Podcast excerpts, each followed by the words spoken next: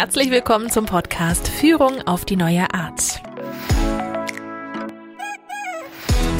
Hier bekommst du Inspiration zu neuartigen Führungspraktiken. Von und mit deinem Online-Team-Coach Peter Klar. Als Führungskraft muss man ein gutes Vorbild sein. Falsche Entscheidungen und Fehler verunsichern den Mitarbeiter sehr schnell. Daher sollte man in der Rolle als Führungskraft das perfekte Vorbild abgeben. Klingt logisch, ist aber totaler Quatsch. Es ist Montag und damit wieder Zeit für eine Episode von Führung auf die neue Art. Bitte, bitte, bitte vergiss nicht, den Podcast auf iTunes zu bewerten. Einfach ein paar Sterne vergeben, ist in wenigen Sekunden erledigt. Oder wenn du ein bisschen Zeit hast, noch besser, schreib ein paar Zeilen, was dir an diesem Podcast besonders gefällt. Ich fürchte, wenn ich da nicht noch ein paar Bewertungen bekomme, dann rutscht der Podcast in den iTunes-Listen ganz nach hinten und wird dann nicht mehr gefunden. Und ich freue mich natürlich schlicht und einfach, wenn ich eine Reaktion von dir als Hörer bekomme. Also sei so gut, geh schnell auf iTunes und gib die Bewertung ab. Das hast du in 10 Sekunden erledigt und mir ein tolles Geschenk bereitet. Damit zum Thema heute. Vor ein paar Wochen habe ich Robert Rupp in einer Ausbildung zum Teamcoaching kennengelernt. Er ist Experte für Change und Leadership und wird viel gefragt in den Themen Change Consulting, Change Management und Change Communication. Vor zwei Wochen haben wir ein Gespräch geführt. Die Verbindung war nicht optimal. Das lag daran, dass ich Robert in seinem Urlaub in Portugal angerufen habe. Wir haben festgestellt, dass der Anspruch an Führungskräfte, ein gutes Vorbild zu sein, uns beide irgendwie stört. Wir haben da unsere ganz eigene Vorstellung, wie Führungskräfte sein sollten. Statt sei Vorbild sagen wir, sei du du. Aber hört euch das Gespräch doch selbst an. Viel Spaß damit. Hallo Robert, schön dich zu sprechen. Hallo Peter, ja, schön dich zu hören. Wir wollten heute über das Thema Vorbild sprechen und mich würde mal interessieren, bist du denn ein gutes Vorbild? ähm, da fällt mir jetzt gerade heute ähm, meine Szene im Atlantik ein. Ich bin vor ein paar Stunden aus dem Atlantik gekommen, da war ich ein sehr schlechtes Vorbild. Ich habe an einem Surfkurs teilgenommen, eine vierte Stunde. Und da das nicht so doll geklappt hat mit dem aufs Board gehen und so weiter, mit den Wellen und alles war sehr wackelig, habe ich auch ziemlich rumgeflucht. Also ich bin an meinem eigenen Ehrgeiz ein bisschen gescheitert und habe die Stimmung im Team und ich glaube auch mit meinem Surfcoach ein bisschen versaut, ein bisschen verhagelt. Also das war alles andere als vorbildlich. Insofern, ähm, das gibt's auch, diese Ausrutscher, aber man kann sich ja dann auch am nächsten Tag entschuldigen und wieder in die Spur zurückfinden. Ich denke, das ist eine rein, rein menschliche Sache. Ich versuche Vorbild zu sein, aber es gelingt mir bei weitem nicht immer. Also ich sehe mich immer wieder konfrontiert von so einem ähm, Vorbild, dass ähm, eine Führungskraft erfolgreich ist und möglichst unfehlbar ist und möglichst alles wissen soll und keine Fehler machen darf. Kennst du dieses Vorbild auch? Ja, das nervt mich. Äh, das ist tatsächlich so, dass es ein Thema ist, das mich sehr nervt. Ähm, weil dieses, ich glaube, wir reden sehr viel von Vorbild. Führungskraft muss Vorbild sein und wir haben da immer noch alte und aus meiner Sicht auch falsche Bilder im Kopf im Sinne der Perfektion. Ich darf da nichts falsch machen. Ich habe das Gefühl, dass dieses, dieses Reizwort Vorbild, äh, dass da Führungskräfte fast zusammenzucken und gar nicht mehr sie selbst sind, sondern meinen, sie müssen jetzt in so einen Erfolgsmodus umschalten, in so einen Perfektionsmodus, der ähm, jede Lebendigkeit und jede Energie raubt. Auf der anderen Seite kann, kann ich es ja verstehen, ja, weil nur wenn du erfolgreich bist und wenn du gut bist und nie Fehler machst, kommst du ja überhaupt in den Topf derjenigen rein, die vielleicht irgendwann mal befördert werden. Und also meine These wäre, ja. das Auswahlverfahren der Führungskräfte führt dazu, dass man im Prinzip genau solche Vorbilder äh, gelebt bekommt.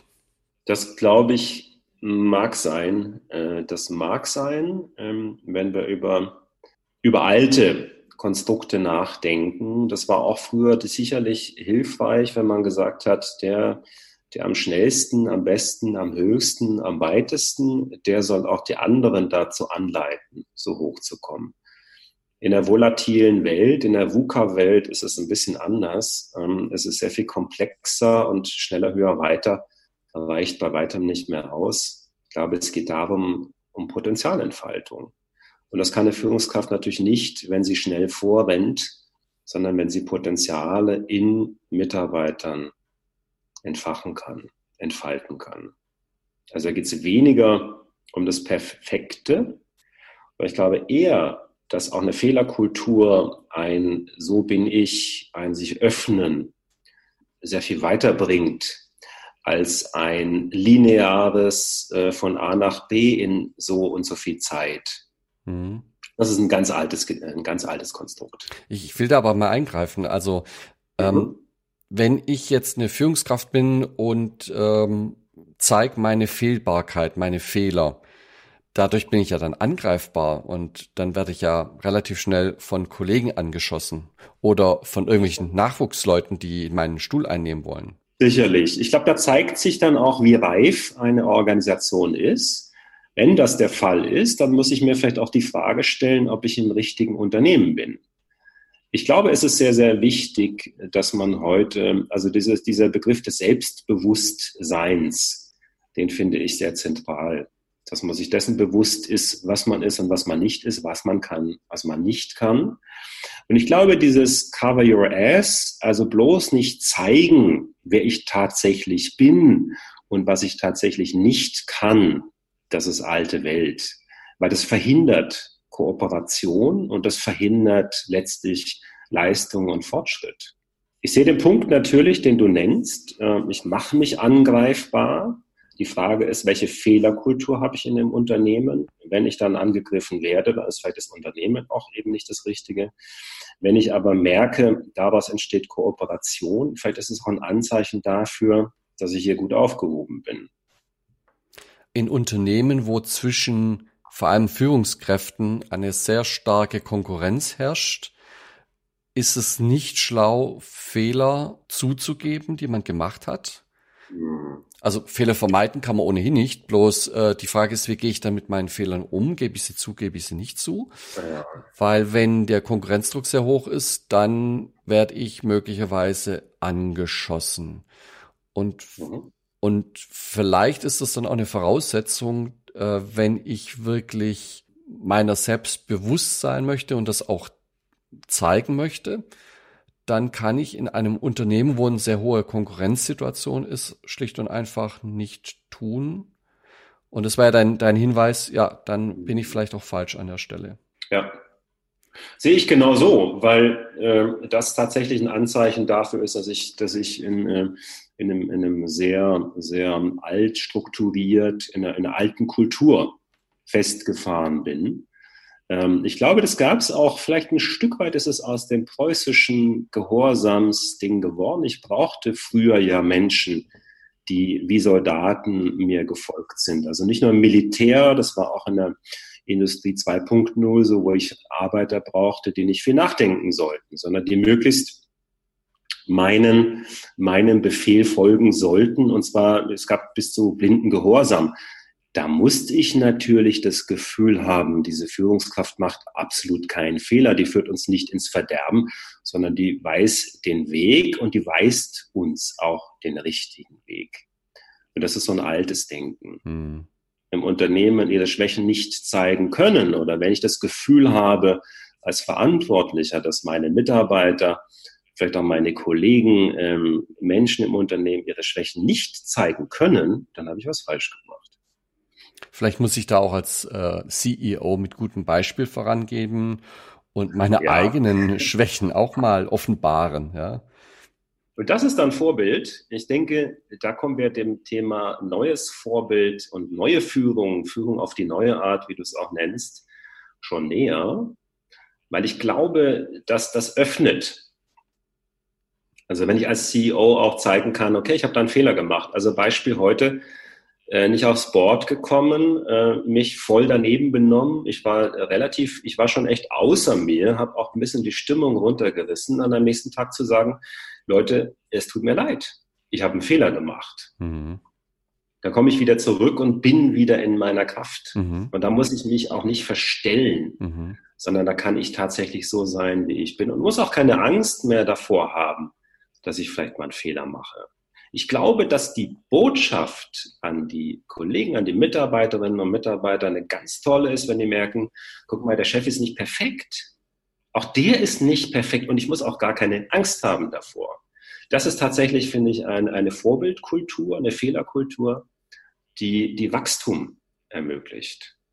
Ja, du hast es so schön gerade gesagt, wenn die Führungskraft das Team in die Zukunft führen soll und mhm. Sicherheit geben soll, dann darf sie natürlich keine Fehler dabei machen und muss Sicherheit auch verströmen. Also das setzt ja so ein bisschen voraus, es gibt den Weg in die Zukunft und die Führungskraft beschreitet den und leitet den an. Und wenn ich jetzt die These habe, hm, vielleicht gibt es keinen klaren Weg, der in die Zukunft führt. Vielleicht muss man den erst oh. finden oder ausprobieren. Und dann bleibt es ja gar nicht aus, dass ich beim Ausprobieren auch mal Dinge ausprobiere, die nachher nicht erfolgreich sind. Dann auch zugeben muss, ah, das war jetzt nichts. Und wenn ich jetzt mit dieser alten Denke daherkomme und sage, hm, das war jetzt zwar nichts, aber meine Unfehlbarkeit ist unantastbar. Das heißt, ich muss dann meinen eigenen Fehler irgendwie auch noch als äh, Erfolg verkaufen. Und dann wird es natürlich irgendwie abstrus, ne? Absolut. Und ich glaube, absolut, das ist genau so, so sehe ich das auch. Ich glaube, da kommt das Misstrauen auch bei, bei der Belegschaft, bei, bei Mitarbeitern, die sagen immer, stimmt da nicht. Mhm. Also ich traue meinem Chef irgendwie nicht so ganz über den Weg, weil der ist immer perfekt. Ich mag das vielleicht am Anfang ganz toll finden. Aber irgendwo merkt man, immer stimmt da nicht ganz. Mhm. Und der Mensch ist auch nicht nahbar. Und so habe ich wahrscheinlich eher eine Angstkultur versus eine Respektkultur. Auch ein großer Unterschied. Ja, respektiere ich, äh, werde ich als, als, als Führungskraft, als Vorbild respektiert oder haben die Menschen nur Angst vor mir, weil sie denken, der macht immer alles perfekt und ich darf ja keinen Fehler machen. Das ist destruktiv aus meiner Sicht. Das war ja auch eine, eine Erwartungshaltung, mit der ich mich immer konfrontiert gesehen habe wenn ich Dinge entschieden habe und das zum, irgendeiner Mitarbeiterin zum Beispiel mitgeteilt habe, und dann kamen aber für mich neue Fakten rein und ich habe dann neu bewertet und kam zu einer anderen Entscheidung. Dann kam durchaus auch mal der Satz, ja, aber Peter, das hast du doch vor drei Wochen hast du das doch ganz anders gesehen und anders entschieden, ja. ja. Okay, und die Frage, was ist, ist dann, was sagst du dann? Also salopp gesagt, was geht mich mein Geschwätz von gestern an, sage ich dann. Ja. Oder ja. Ähm, ja, das stimmt schon. Das, das habe ich damals auch so gesehen. Ich stehe auch dazu. Aber heute sehe ich es anders. Ja. ja. Und versuche das dann wiederum zu erklären. Ja.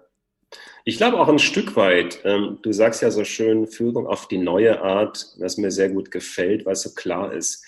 Ich hab, mir ist ein Zitat eingefallen, äh, das ist 2000 Jahre alt von Laoze. Also das heißt im Tao Te King, ich glaube, das spricht man Tao Te Ching aus, dieses Buch.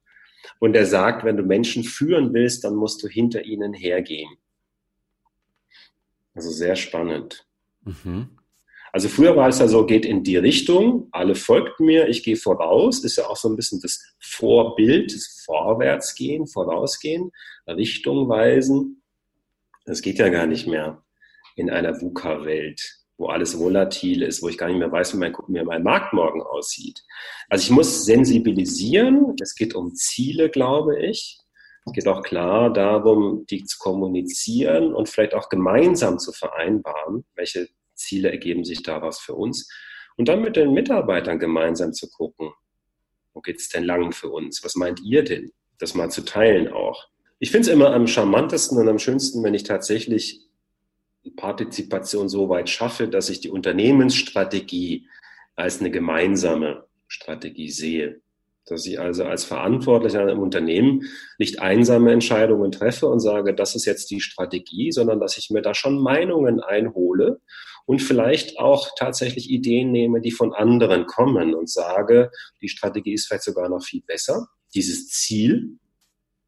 Also es ist immer die Frage, was wollen wir und welche Wege wollen wir da hingehen? Da muss ich nämlich gar nicht mehr Vorbild sein im Sinne des Vorausgehens, sondern da muss ich Vorbild sein im Sinne der Werte. Ich glaube, dass Werte etwas sind, was sehr eng mit Energie verknüpft ist und was erfolgskritisch ist heutzutage. Das war mir jetzt ehrlich gesagt zu abstrakt. Ja. Was, was meinst du mit Vorbild im Sinne der Werte zu sein? Vorbild im Sinne der Werte heißt ähm, im Sinne der äh, Authentizität. Also mein Beispiel mit dem, mit dem Surfboard, dass ich da authentisch bin und sage, okay, und dass ich auch mal sagen kann, ich habe Mist gebaut. Sorry. Hm. Dein Beispiel vorher, wo du der Kollegin sagst, ja, ich habe mich da geirrt vielleicht. Ähm, das ist ein Vorbild, weil ich da meine Unzulänglichkeiten auch konzidiere. Ich gebe die zu. Ich muss also nichts, äh, nichts beschönigen, sondern ich bin so, wie ich bin. Ich bin authentisch. Das ist zum Beispiel ein Wert. Wenn ich das festschreibe im Unternehmen und sage, uns ist Authentizität sehr, sehr wichtig. Uns sind Menschen sehr, sehr wichtig. Das heißt, dass der Mensch natürlich Fehler macht und dass wir eine bestimmte Fehlerkultur haben. Das ist ein Wert. Dass wir also Menschen nicht den Kopf abreißen, wenn was passiert, sondern dass wir den Menschen dazu verpflichten, dass er Fehler meldet, wenn sie passieren und dass man gemeinsam dann nach Lösungen sucht. Das sind so beispielhafte Werte. Und da kann ich natürlich, ähm, da kann ich schon Vorbild sein als Führungskraft, das immer wieder vorzuleben. Thema Respekt, beispielsweise. Vielleicht auch Thema Demut, was mir persönlich, was ich sehr charmant finde, dass ich als, als Führungskraft und selbst wenn ich CEO bin, dass ich da auch eine gewisse Demut an den Tag lege und sage, okay, ich bin halt CEO, aber ich bin hier nicht, mache hier nicht dicke Hose und fahre mit dem dicksten Auto vor, sondern ich bin ein Teil davon. Ich habe halt eine andere Aufgabe, als sie vielleicht andere haben. Aber ich muss nicht immer den Leuten zeigen, wie toll und wie, wie, wie, wie, wie wichtig ich bin. Das klingt jetzt allerdings nicht so richtig attraktiv für eine Führungskraft, ja, demütig zu sein, Fehler zuzugeben. Das macht ja nicht wirklich Spaß. Die Frage ist, die ich mir gerade gestellt habe, was, was habe ich denn davon, wenn ich solche Werte vorlebe? Ich persönlich, äh, das ist die Frage. Das ist auch die Frage der, der eigenen der eigenen Einstellung natürlich. Wo sehe ich mich da selbst?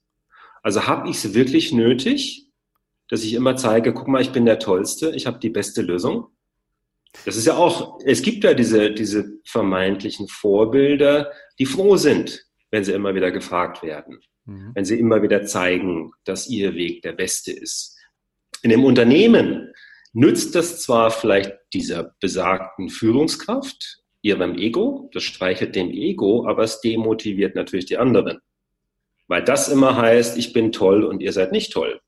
Mhm. Also mag es vielleicht nicht, aber wenn das jetzt für, für eine Führungskraft nicht so charmant klingt, dann muss man sich tatsächlich auch die Frage stellen, ähm, muss ich da vielleicht umdenken? Ich habe ja ein paar Leute äh, in der Verantwortung und die leben auf und die Resultate werden besser. Du müsstest jetzt für mich den Sack noch zumachen, indem du sagst, ja. wie mhm. hat das Einfluss auf den Erfolg von meinem Team? Ich habe das vielleicht ein Beispiel. Ähm, bei, einem, bei einem Kunden von mir, ähm, da hat ein, ein, ein Bandarbeiter, also Shopfloor Operations, wir haben da Kaizen-Prozesse durchgeführt, also kontinuierliche Verbesserungsprozesse. Und er hat mh, seinen, seinen Drucker da druckt er Etiketten aus. Der hat diese Etiketten, diesen Drucker woanders hingestellt, näher an die Maschine ran. Das war seine Idee. Mhm. Und, und der ist so stolz darauf, dass der Idee, diese Idee hatte, dass der jetzt sagt, das ist, das ist sein Arbeitsplatz und das ist seine Firma. Also Identifikation halte ich für einen Schlüssel. Konkret. Ähm, ich kann entweder altes Bild, ne? ich kann sagen, halt du mal die Klappe, ich weiß es sowieso besser ich bin dein Boss, ich denke mir was aus und du wirst es dann umsetzen. Das war so ein bisschen schwarz-weiß gemalt, das Führungsverhalten früher. Das Vorbild, das alles weiß. Heute kann ich sagen, du pass mal auf, wir haben folgendes Problem. Was meinst du denn?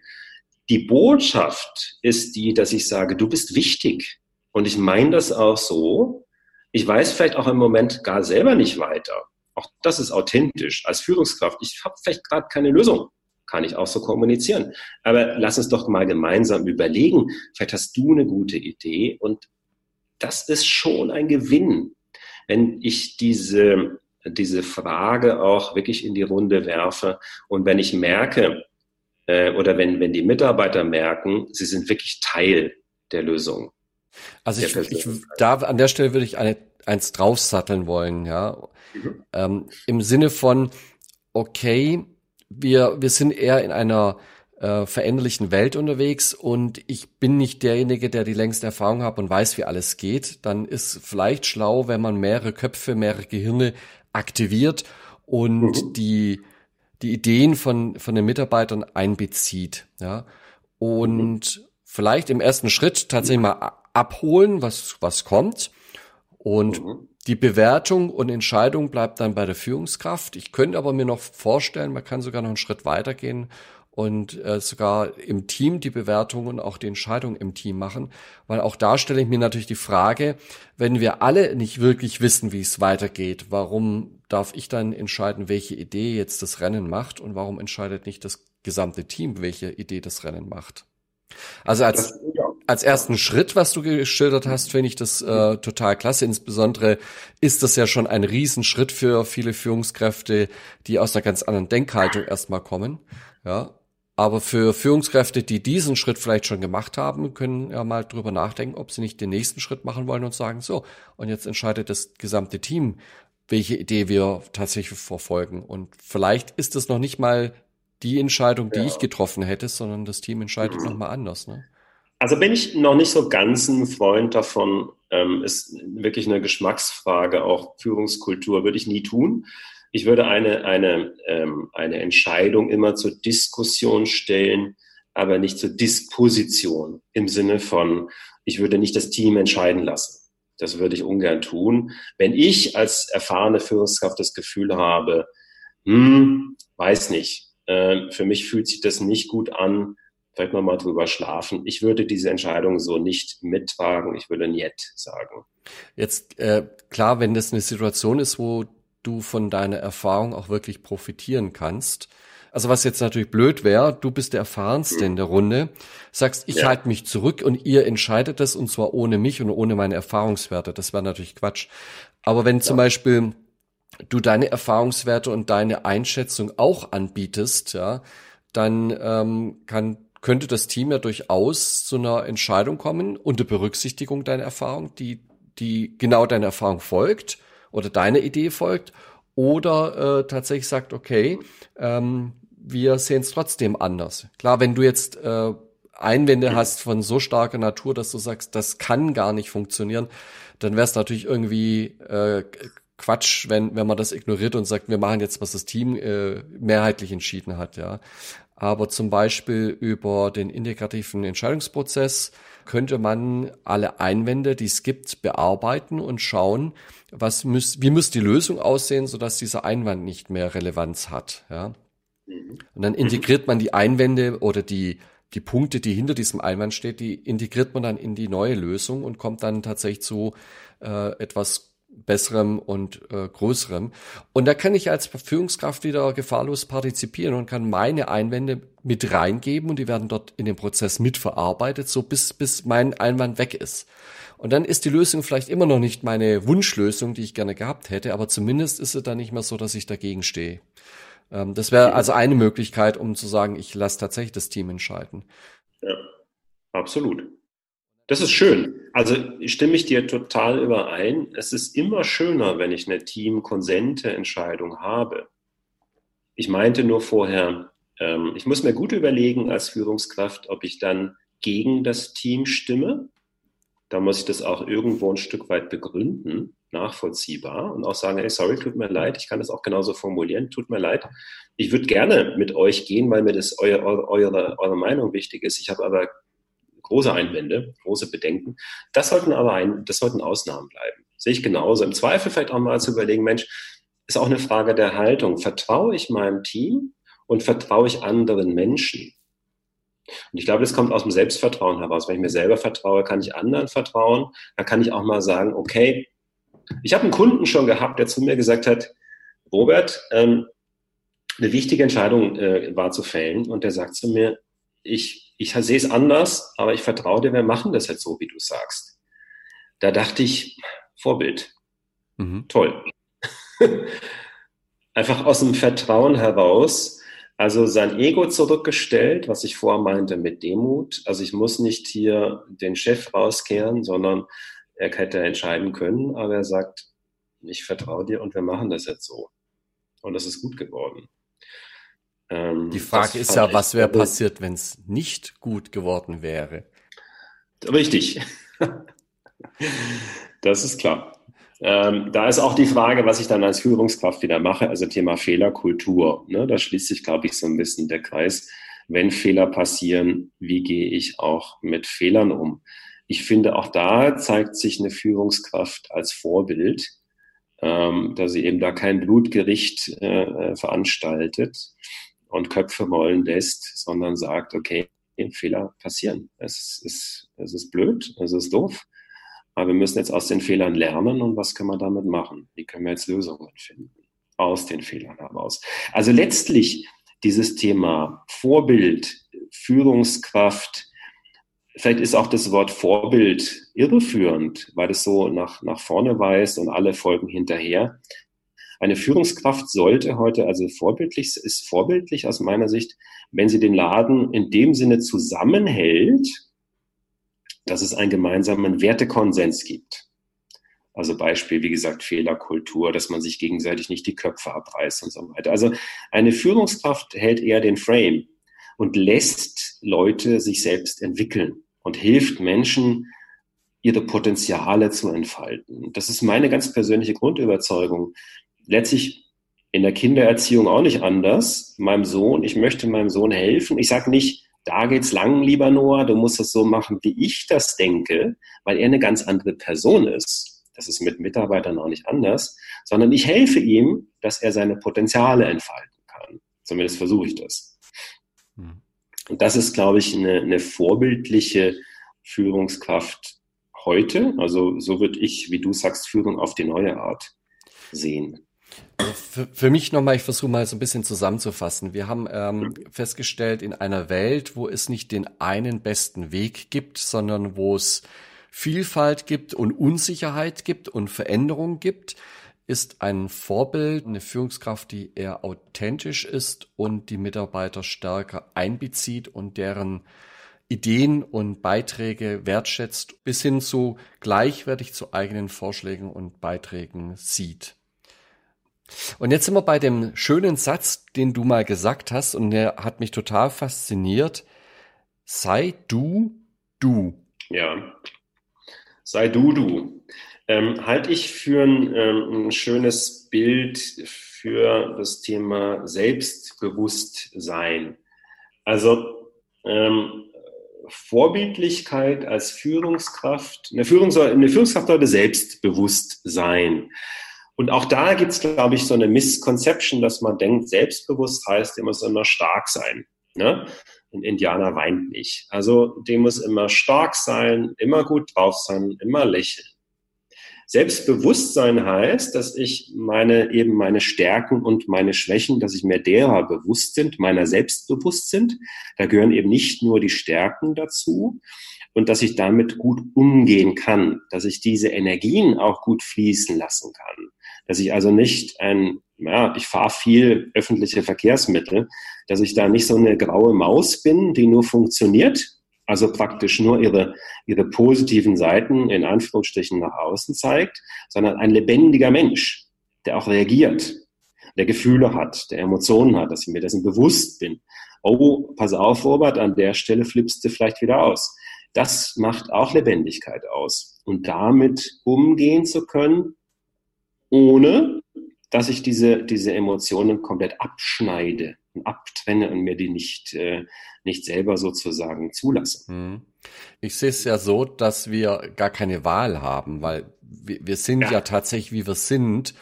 Und wir ja. zeigen unsere positiven Seiten und wir können nicht umhin, wir werden auch unsere negativen äh, Seiten zeigen unsere Eigenschaften, die vielleicht uns nicht so lieb sind, die zeigen wir genauso und andere sehen die ja auch. Und die Frage ist ja, ob ich jetzt, du hast es so schön gesagt, selbst bewusst bin, dass das eben zu mir gehört und dass es vielleicht auch nicht so ist, wie ich es gerne hätte. und ob ich dieses damit offen umgehe oder ob ich ähm, hm. ja da immer versuche so einen Teppich drüber und das so in, in den Schatten zu stellen und äh, das hat nicht existiert oder das habe ich nie gesagt, ja. Ähm, ja, und, und, und damit vertusche, dass es quasi meine unangenehme Seite, als ob es die gar nicht gäbe. Ja? ja. Und aus meiner Wahrnehmung, das hat ja noch nie funktioniert, ja. Also Führungskräfte, die sich ran äh, hinstellen und sagen, ja, das habe ich so nie behauptet, ja, oder ähm, dann den Misserfolg plötzlich umdeuten und sagen, ja, das war sehr erfolgreich und, und man sich fragt, hä, mhm. warum denn eigentlich, ja? Äh, wir hatten doch ursprünglich mal was ganz anderes vor und sind da gar nicht rausgekommen und dann wird einem der Misserfolg auch noch als Erfolg verkauft. Ähm, Habe ich selbst paar Mal schon erlebt und denke mir dann immer, hä, ich bin jetzt im falschen Film, was soll das denn jetzt? Ja. Ja. Ich, ich habe auch mal, ich habe mal, mir fällt ein Beispiel ein, ich habe mal einen Kollegen, der zu mir sagt, weißt du, ich habe den Steve Jobs jetzt, ähm, ich habe mir die ganzen Präsentationen von Steve Jobs angeschaut und ich würde gern so sein wie der. Thema Vorbild. Mhm. Dann sage ich, aber das bist ja nicht du. Ich meine, ist ja schön. Ich glaube, das ist dann immer eine Krücke, weil wenn ich versuche dann, der hat auch tatsächlich versucht, dann seine Präsentationen, seine, seine, auf, seine, seine Reden so zu führen wie Steve Jobs. Und irgendwas hat gequietscht, das war nicht authentisch, das war nicht er. Also war nicht dieses sei du du, sondern sei Steve Jobs. Ich meine, toll, aber es gibt halt nur einen Steve Jobs. Und das Schöne ist, es gibt nur einen Peter Klar und es gibt auch nur einen Robert Hupp. Und es gibt uns, jeder Einzelne ist einzigartig. Und ich, ich glaube, wenn wir den Mut haben, endlich mal zu sagen, also ich rede auch zu mir selbst. Ich habe oft den Mut, selber nicht zu sagen, ja, wie geil, dass ich so bin, wie ich bin. Ja, es kommt manchmal dieses, vielleicht auch erziehungsgeprägt, dieses, du musst Vorbild sein. Also äh, versuch doch mal davon weniger und mehr von dem anderen. Mhm.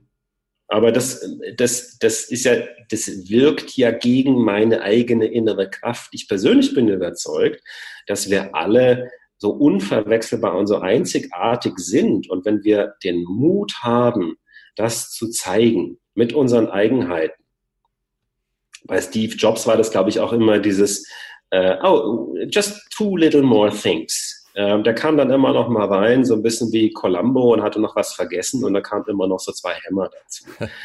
ähm, das, das sind so, das war so ein Tick vielleicht, eine Eigenheit und das war halt er. Da hätte man sagen können, ah, versucht es doch gleich zu sagen, macht es doch mal anders. Aber das macht's ja gerade aus. Also Schieferturm von Pisa, wenn der perfekt wäre, würde kein Mensch Pisa kennen.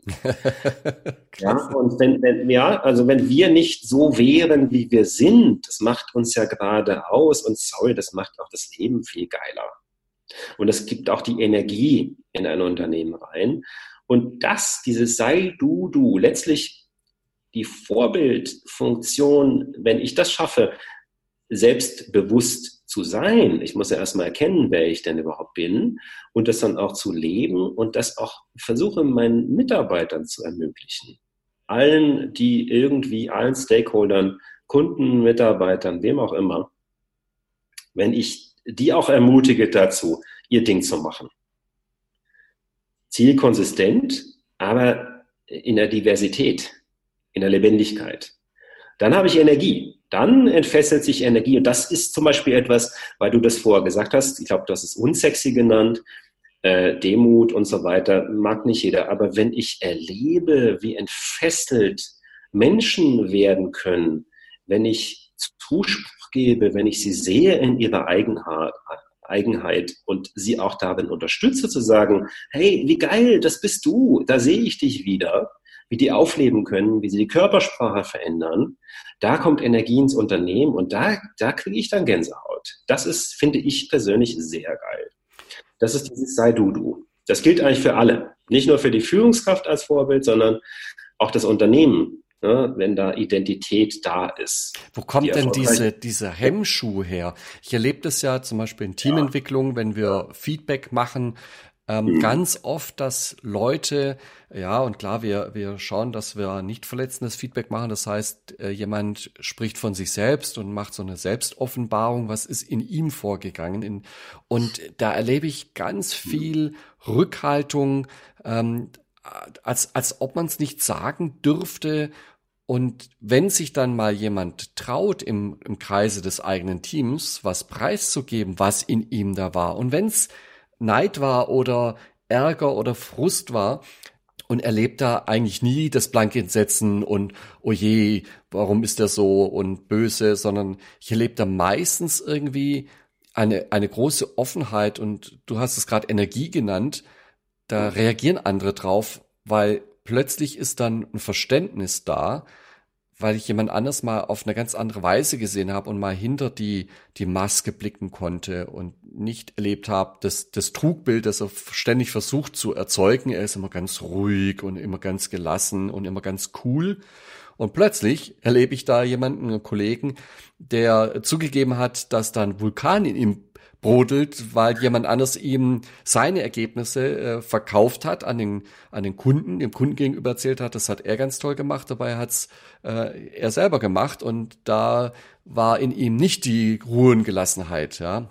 Da erlebe ich tatsächlich im, im Team, wie, wie viel Energie da plötzlich fließt und wie da Menschen plötzlich ganz eng zusammenrücken, äh, indem sie solche Erfahrungen auch teilen. Auf der anderen Seite ist es immer ein ganz weiter Weg, dorthin zu kommen, weil da ganz viele Vorbehalte und Rückhalte sind. Ah, das darf man doch nicht sagen. Ähm, ich spüre da auch Energie. Ähm, allein an dem, wie du es sagst. Ich habe früher mal sensationell schlechte Reden und Präsentationen gehalten, hm, bis ich auf den Trichter kam, dass ich gesagt habe, weil ich nervös war.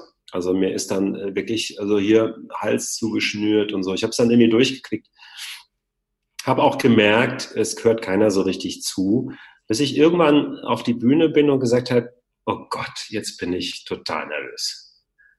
Habe das vor allen Leuten gesagt. Und es war so ein komischer Moment. Erst gucken alle und auf einmal merke ich, die rücken alle so nach vorne. Die waren total bei mir. Mhm. Ich hätte die umarmen können. Und dann ging's los. Und dann war das auf einmal eine Offenheit. Und ich finde das auch eigentlich ich komme beim Reden tatsächlich drauf, ähm, Vorbild, weil ich da, weil es um Mut geht. Den Mut, sich selbst auch zu offenbaren. Hast du da mal sagen, erlebt, dass dann irgendeine Gruppe gesagt hat, ja, wenn du so nervös bist, dann geh halt wieder? das wäre das wär spannend. Habe ich tatsächlich nie erlebt. Äh, wüsste ich auch tatsächlich nicht, was ich da sagen würde.